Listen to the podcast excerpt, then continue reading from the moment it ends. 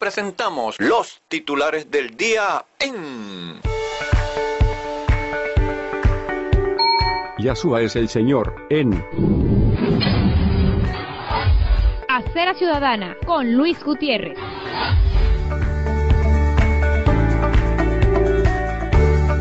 Ahora en la web. Sean todos muy bienvenidos. Dios Todopoderoso les bendiga y muy bienaventurado día en el Señor Jesucristo, Rey de Reyes y Señor de Señores.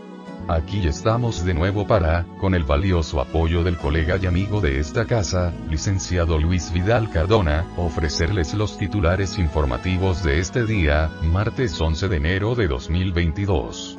Comenzamos y, la palabra sagrada de hoy. Proverbios, capítulo 15, versículos 1 al 7. La blanda respuesta quita la ira. Mas la palabra áspera hace subir el furor. La lengua de los sabios adornará la sabiduría. Mas la boca de los necios hablará sandeces. Los ojos de Jehová están en todo lugar, mirando a los malos y a los buenos. La lengua apacible es árbol de vida. Mas la perversidad de ella es quebrantamiento de espíritu. El necio menosprecia el consejo de su padre mas el que guarda la corrección vendrá a ser prudente. En la casa del justo hay gran provisión. Pero turbación en las ganancias del impío. La boca de los sabios esparce sabiduría. No así el corazón de los necios. En cuanto a noticias, les tenemos que... Cotizaciones. Dólar oficial a 4,64 bolívares. Promedio del dólar paralelo 4,82 bolívares. Petro Ahorro registra 260,52 bolívares. Peso colombiano. 630 bolívares. Bitcoin. 43.222 dólares, un incremento de más 1.371, equivalente a más 3,28%. Pasando al RAS, sobre la pauta política del momento, se informa que Gobernador electo de Barinas, Sergio Garrido. El gobierno convirtió elecciones de Barinas en un plebiscito. Garrido valoró el apoyo de Freddy Superlano para el triunfo obtenido, y destacó que es por la vía del voto que se logran los cambios en el país. El partido Avanzada Progresista aseveró que el triunfo opositor en las elecciones de Barinas, demuestra que así como el régimen de Nicolás Maduro llegó al poder por medio del voto, la propia voluntad de la ciudadanía será el que lo deponga.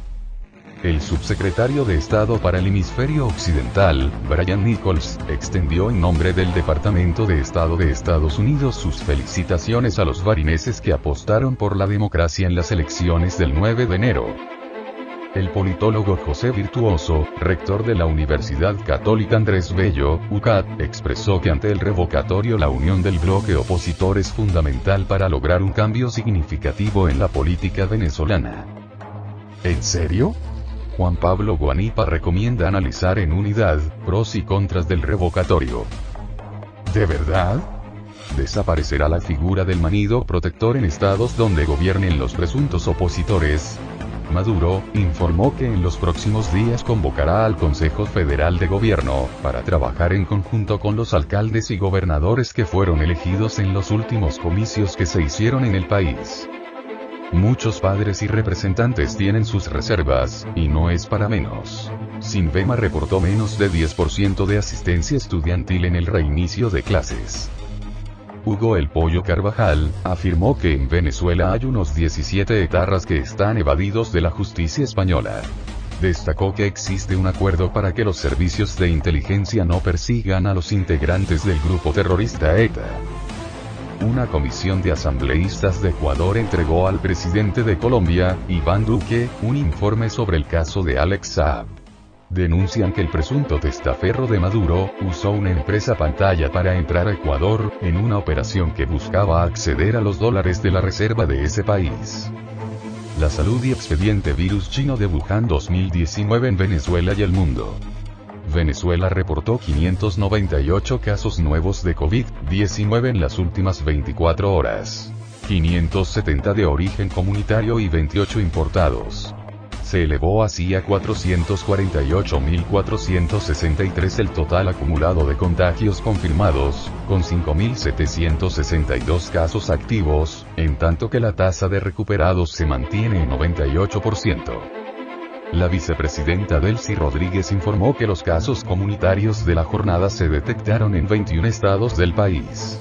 Miranda, 139, la cual es la entidad con la mayor cantidad de casos activos en 9 de sus 21 municipios, seguida por Caracas, 103, Zulia, 72, Yaracuy, 62, Aragua, 40, Lara, 33, Carabobo, 24, Anzoátegui, 17, Trujillo, 15, Táchira, 12, Sucre, 11, La Guaira, 9, Barinas, 8, Bolívar, 8, Amazonas, 7, Apure, 3, Portuguesa, 3, mientras que Guárico, Delta Amacuro, Nueva Esparta y Falcón, acopian un caso cada uno de ellos. Los 28 casos internacionales corresponden a 13 mujeres y 15 hombres, entre ellos dos menores de edad, procedentes de Panamá, 11, Colombia, 9, Turquía, 2, República Dominicana, 2, España, 2, y Reino Unido, 2, todas con ingreso por el Aeropuerto Internacional Simón Bolívar de Maiquetía se reportaron un total de 5 decesos por causa de esta pandemia de origen chino. A saber, 2 de Yaracuy, mujer de 63 años de edad y un hombre de 78 años de edad. 2 de Zulia. Dos hombres de 45 y 61 años. Una paciente de Caracas. Mujer de 79 años. El total de fallecidos asciende a 5.366 personas. La falta de insumos y condiciones para poder atender a los pacientes de manera efectiva, denunciaron los trabajadores de la salud, a través de un comunicado, en el cual emplazan al Ejecutivo dotar a los centros hospitalarios del país. Maduro aseguró que el 72% de los venezolanos está de acuerdo en aplicar el método 7 más 7 y advirtió. Volveremos a ese esquema si es necesario, sigue la flexibilización abierta hasta nuevo aviso. Una tercera ciudad china ha puesto en cuarentena a sus residentes debido a un brote de COVID-19, lo que eleva a unos 20 millones de personas el número de confinados en todo el país. Mientras el presidente Andrés Manuel López Obrador le resta importancia, en México avanza Omicron. Titulares Aurora. Dicha variante arrasa en Israel con 43.815 nuevos contagios en una sola jornada.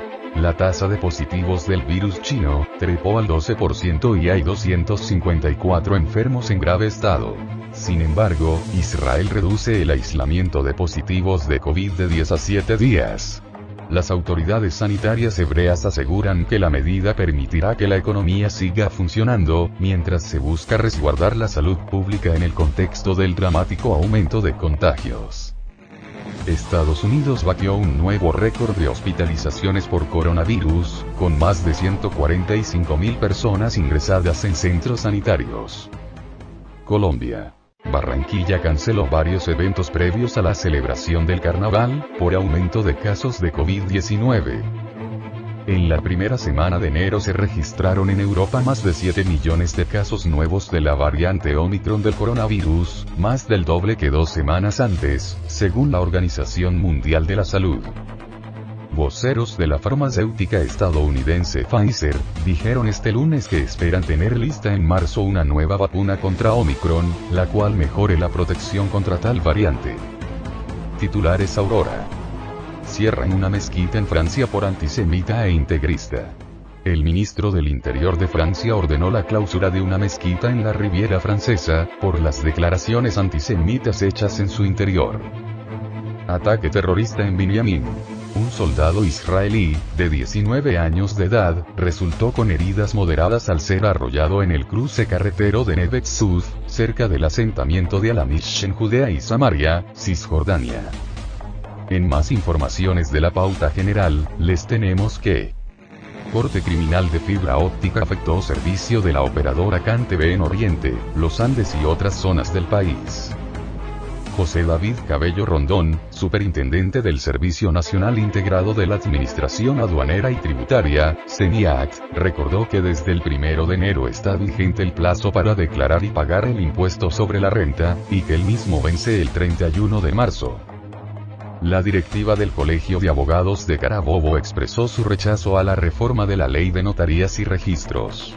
Los abogados advierten sobre los vicios de inconstitucionalidad que encierra la implementación del PECRO, como unidad de valor a efectos tributarios.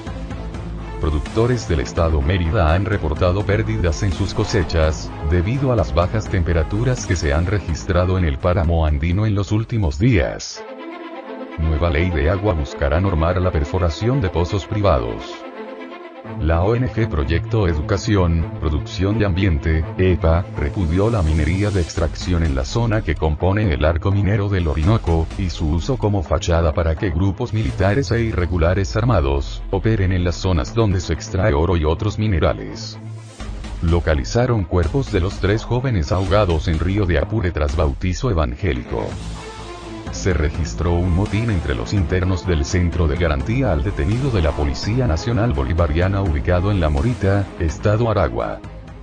El Partido Comunista de Venezuela, PCB, denunció el vil asesinato de uno de sus dirigentes, José Urbina, en el municipio Pedro Camejo del estado Apure, fronterizo con Colombia, donde residía la víctima. El gobernador del estado Anzoátegui, Luis José Marcano, informó de una fuerte explosión en una tubería de combustible, a la altura del puente de Naricual, en el municipio Simón Bolívar de esa entidad. Venezuela acogerá su primera asamblea de exorcistas del 15 al 18 de febrero con el objetivo de presentar la Asociación Internacional del Sector y crear un Colegio Nacional del Ramo, informó la Conferencia Episcopal Venezolana en Arcoyet con más de una tonelada de cocaína, que habría despegado de Venezuela y que pertenecía a las disidencias de las FARC. Detienen en República Dominicana sospechoso del asesinato del presidente haitiano Jovenel Moise. Banco Mundial pronostica desaceleración del crecimiento mundial en 2022. El Departamento de Estado de Estados Unidos exigió la liberación de opositores presos en Nicaragua, como un primer paso para iniciar un eventual diálogo con el recién reelegido e investido dictador Daniel Ortega. Amnistía Internacional manifestó su indignación por el asesinato de tres ecologistas en la Amazonía, miembros de la misma familia, lo que confirma a Brasil como uno de los países más peligrosos para los ambientalistas en el mundo. En plena acción para aliviar tensión con Ucrania, Rusia anuncia nuevos ejercicios militares. Colapso eléctrico afecta a más de 200.000 personas en Argentina. Una sección de 2 metros de la Gran Muralla China se desplomó como consecuencia del terremoto de magnitud 6,9 que sacudió el noroeste de ese país. Deportes. Resultados del round robin del béisbol profesional venezolano. Caracas 6, Magallanes 3 Leones del Caracas se mantiene con vida en la temporada 2021-2022, aferrado a cálculos matemáticos. Esta vez se apoyó en rally de 5 carreras, en el séptimo inning, para venir de atrás y derrotar 6 por 3 a navegantes del Magallanes en el estadio universitario. 6 de los 14 hits conectados por la ofensiva capitalina se produjeron en la definitoria séptima entrada, para ganar apenas el tercer juego del round robin por 9 derrotas. Los melenudos están aún en el último lugar de la tabla de posiciones, pero siguen eludiendo la eliminación, debido no solo al triunfo sobre su acérrimo rival, sino también por el lauro de Caribes ante Cardenales en Barquisimeto, en el otro duelo de la jornada. Dos protagonistas inesperados hubo en la velada caraqueña.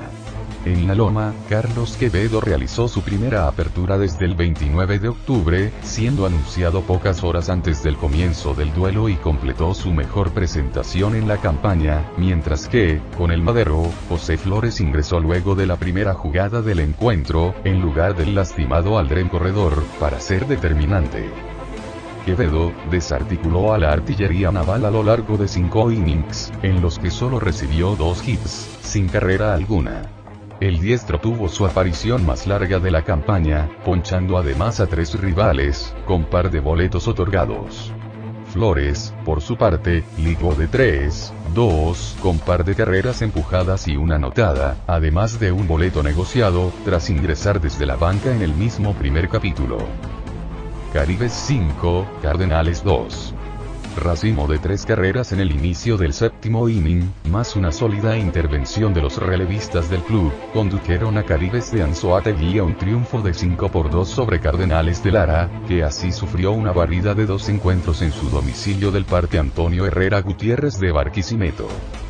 Este resultado, combinado con el revés 6 por 3 del Magallanes frente al Caracas en la capital, dejó a Caribes en calidad de puntero absoluto con marca de 8-4, al consumar sus tres cuartos de actuación en el round robin semifinal. Cardenales y Navegantes luchan el segundo lugar a un juego del equipo líder. En este juego, que tuvo duración de 3 horas con 40 minutos, Jan Toledo, 1-1, tercero de seis brazos aborígenes, se alzó con el triunfo. Fue seguido en el montículo por Henry Centeno, Lester Oliveros y Esteban Aro, quienes mutilaron las aspiraciones larenses de reaccionar en el último tercio del desafío. El mexicano Aro se alzó con su primer salvado, merced a un lanzado a la perfección con un ponche.